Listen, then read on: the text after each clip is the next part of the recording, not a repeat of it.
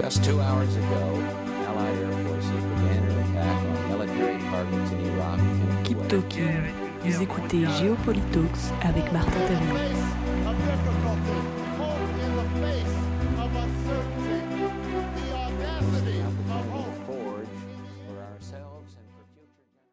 L'Italie est une nation étrange.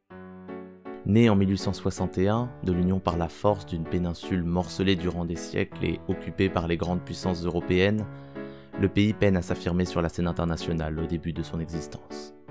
Relativement pauvre, diplomatiquement balbutiant, militairement faible, l'Italie unifiée ne commence pas son histoire avec les bonnes cartes en main.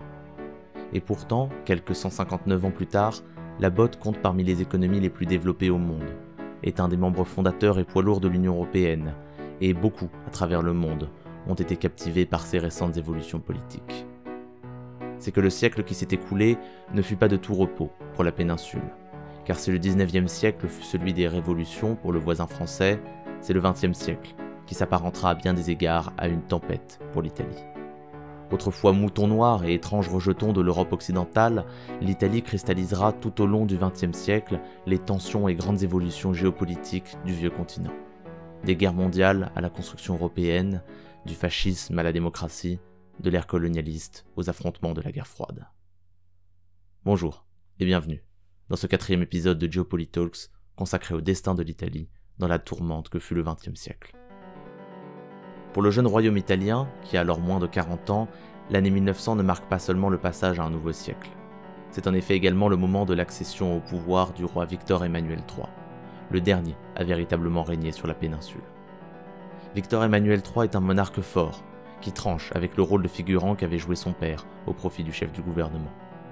Même si l'homme fort de l'époque demeure l'incontournable Giovanni Giolitti, quatre fois président du Conseil sous son règne, le roi s'implique personnellement dans la politique étrangère du pays, n'hésitant pas à faire prendre à cette dernière des tournants radicaux. En effet, Victor Emmanuel III est loin d'être un fervent partisan de la Triple Alliance, ce pacte défensif conclu secrètement entre l'Allemagne, l'Autriche-Hongrie et l'Italie en 1882 pour contrer les ambitions de la France. Pacte dans lequel le bel Paese joue clairement le second rôle. Plus francophile que ses prédécesseurs, le roi entame donc un rapprochement inédit avec la Troisième République d'alors, tout en ménageant ses alliés traditionnels afin de conserver leur soutien dans son aventure coloniale naissante. En 1911, l'Italie est effectivement maître de la Libye, de la Somalie et de l'Érythrée, et détient une influence considérable dans les Balkans, notamment dans ce qui deviendra la Yougoslavie et l'Albanie. Avide de se hisser à la hauteur des grands empires européens, l'État italien reste cependant perçu par ses voisins comme un acteur mineur dans le concert des nations du vieux continent. Lorsque commencent à s'enclencher les rouages de la marche à la guerre en 1914, le roi, soutenu par son gouvernement, freine des deux pieds. Et lorsque l'Autriche-Hongrie envahit la Serbie, l'Italie refuse d'intervenir, prétextant qu'il s'agit là d'une agression alors que le pacte signé était strictement défensif.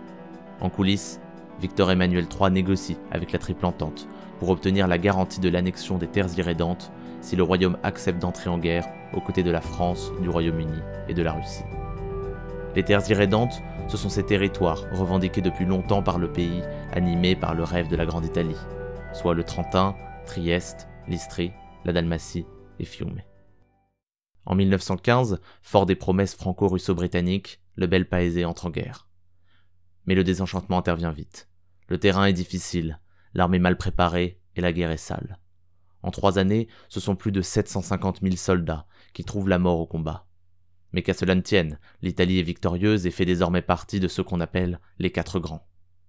C'est sans compter sur le président américain Woodrow Wilson et ses 14 points, qui invoquent le droit des peuples à disposer d'eux-mêmes. L'Italie ne récupérera donc qu'une petite partie des terres irrédentes, et la Dalmatie comme Fiume sont incluses dans le nouveau royaume de Yougoslavie. Pour les Italiens, l'humiliation est immense, et la Grande Guerre est bientôt surnommée la victoire mutilée. D'abord professeur de français, plutôt de gauche et antibelliciste, puis volontaire dans la Grande Guerre, Benito Mussolini fonde au sortir de celle-ci les Fasci Italiani di Combattimento, ou fascistes. Sans véritable colonne vertébrale idéologique à l'origine, le parti capitalise sur la colère des Italiens dans l'entre-deux-guerres et prend des tonalités de plus en plus nationalistes. La bourgeoisie patronale du Nord, inquiète face à la progression des communistes italiens qui lui rappellent les insurrections spartakistes d'Allemagne, se range derrière Mussolini. En 1921, Les élections générales sont une déception pour les fascistes, dont la coalition obtient moins de 20% des voix.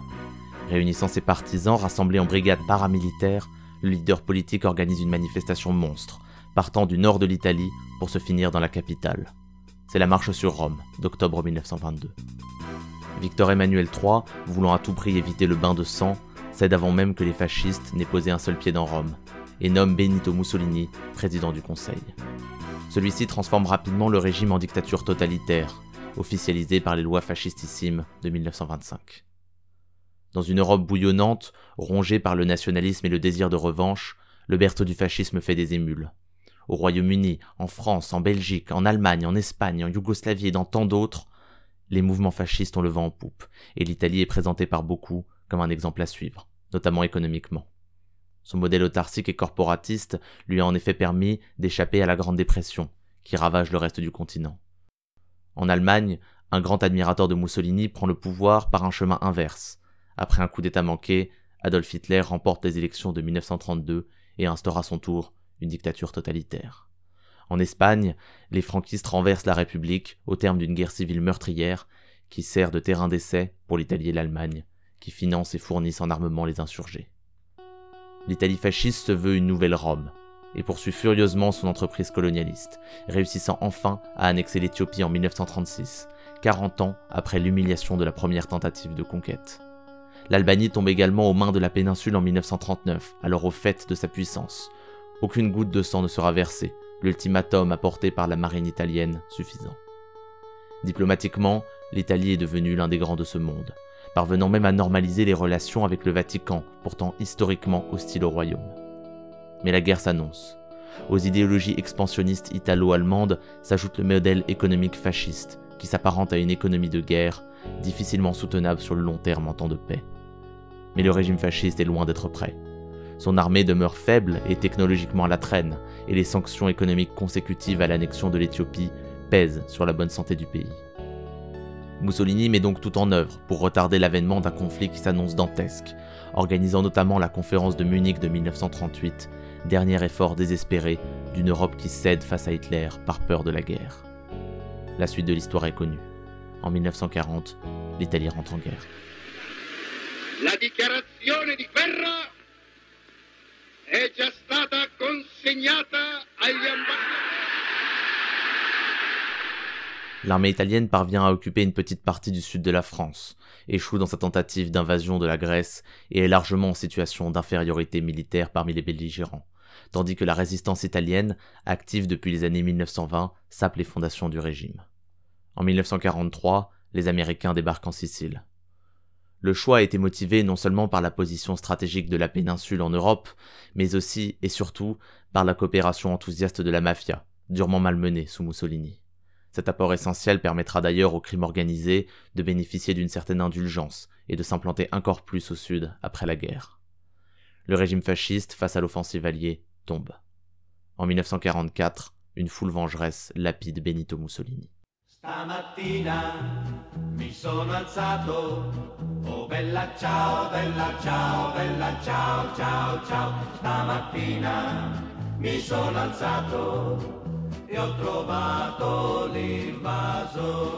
L'Italie est relativement épargnée par la paix lorsqu'on compare son sort à celui des autres membres de l'Axe, comme l'Allemagne ou le Japon. Elle enregistre quelques pertes territoriales, son empire colonial lui est retiré, mais les désirs d'annexion de la vallée d'Aoste de la part de De Gaulle sont rapidement tués dans l'œuf, et l'intégrité territoriale est préservée. De plus, l'Italie échappe à l'occupation. 1946 voit la monarchie abolie par référendum, la famille royale exilée et la République proclamée. C'est le début de l'un des régimes les plus instables de l'histoire moderne. Depuis l'avènement de la République, l'Italie a connu 68 gouvernements en 74 ans. Le nouveau paysage politique d'après-guerre se dessine rapidement. Deux grands blocs se forment, avec d'un côté la démocratie chrétienne, parti centriste se voulant la voix de la classe moyenne et de la majorité catholique, et de l'autre le parti communiste, qui devient le plus important en Europe de l'Ouest, avec des scores tournant autour des 30% à chaque élection. Mais les portes du pouvoir resteront fermées à ce dernier jusqu'au bout, du fait du jeu de coalition qui lui est défavorable, aboutissant ainsi à un règne ininterrompu de la démocratie chrétienne et de ses alliés jusque dans les années 1990. Les alternances se jouent dans les coulisses du parti, où les luttes fratricides sont nombreuses. Trois acteurs majeurs font désormais la pluie et le beau temps dans la péninsule. Le patronat italien, qui trouve son leader en la personne de Gianni Agnelli, flamboyant dirigeant de Fiat, l'Église, car le pape dispose d'une influence extraordinaire de fait sur les politiques de la démocratie chrétienne, et enfin le département d'État et l'ambassade américaine.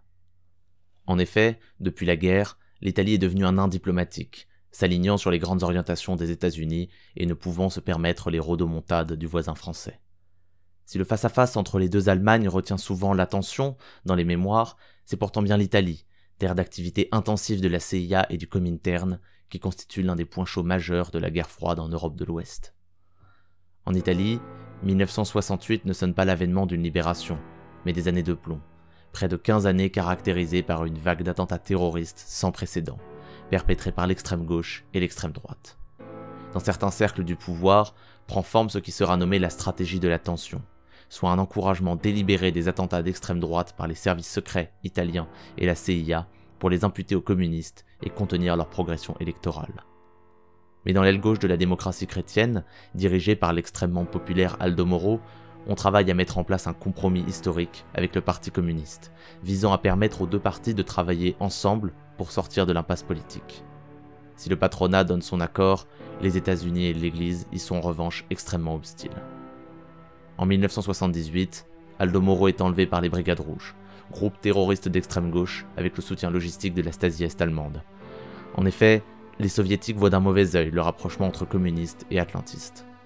Au terme d'une séquestration de 55 jours, marquée par le refus de négocier du pape et du premier ministre Andreotti, éternel rival de Moro, celui-ci est exécuté par ses ravisseurs, et son corps est abandonné dans le coffre d'une voiture rouge, garée symboliquement à mi-chemin entre le siège du Parti communiste et celui de la démocratie chrétienne. Brigades Rouges n'auront épargné aucun suspense dans ce tragique feuilleton de l'enlèvement du président de la démocratie chrétienne. À l'heure du déjeuner, nous découvrions en effet l'existence d'un septième communiqué des terroristes, communiqué lapidaire que je vous lis dans son ensemble. Aujourd'hui, 18 avril, se termine la période dictatoriale de la démocratie chrétienne. Nous informons à cette occasion de l'exécution de M. Aldo Moro par suicide. C'est surtout la fin du compromis historique, et les années de plomb finiront par s'éteindre au début des années 1980, laissant derrière elles un pays plus que jamais contrôlé par les mêmes forces. Cette période de déchirement politique, mais aussi territoriaux, entre un sud appauvri et un nord industrialisé, est également celle de l'accession à la prospérité pour l'Italie, et ce via la construction européenne. Si l'idée n'est pas nouvelle et que quelques tentatives avaient déjà eu lieu, les premiers germes concrets d'une unité pan-européenne naissent au sein de la résistance communiste italienne, avec le mouvement fédéraliste européen fondé par Altiero Spinelli. Après une décennie de progrès, en 1957, le traité fondateur de la communauté européenne est signé à Rome. Des six membres initiaux, l'Italie est de loin le plus pauvre. Depuis sa fondation, le pays a toujours été une terre d'émigration massive, du fait de la misère de sa population, particulièrement au sud. La construction européenne sera donc une véritable bénédiction pour l'Italie, qui se modernise et atteint la prospérité en un temps record, au cours de ce qu'on appellera le miracolo économique. Pendant longtemps, l'Italie restera le pays le plus europhile de la communauté. Les années 1990 sont une rupture sans précédent pour le bel Paese. Le méga procès anticorruption Manipulite, ou main propre, révèle à tous le fruit pourri qu'est devenu le système politique et provoque son effondrement. Démocratie chrétienne comme parti communiste sont dissous. Tandis que la situation économique se dégrade et annonce la stagnation à venir des prochaines décennies, de nouvelles forces politiques émergent, au premier rang desquelles le cavalier Silvio Berlusconi, mania immobilier et médiatique que certains considèrent aujourd'hui comme un Donald Trump avant l'heure. Et avec lui prend également son envol la Ligue du Nord, parti sécessionniste souhaitant en finir avec l'unité de 1861. À l'aube du XXIe siècle, c'est un pays divisé, incertain, rempli de défis et doutant de lui-même, qui entre dans une nouvelle ère.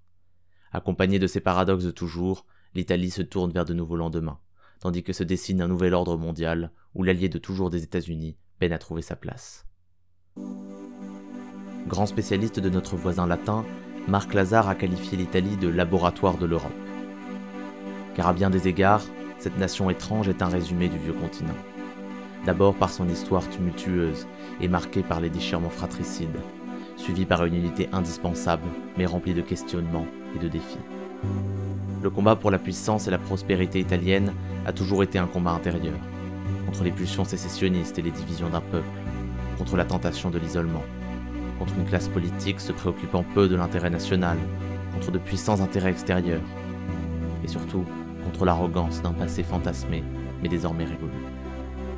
Comme l'Europe au XXe siècle, et encore aujourd'hui, le plus grand ennemi de l'Italie est d'abord elle-même.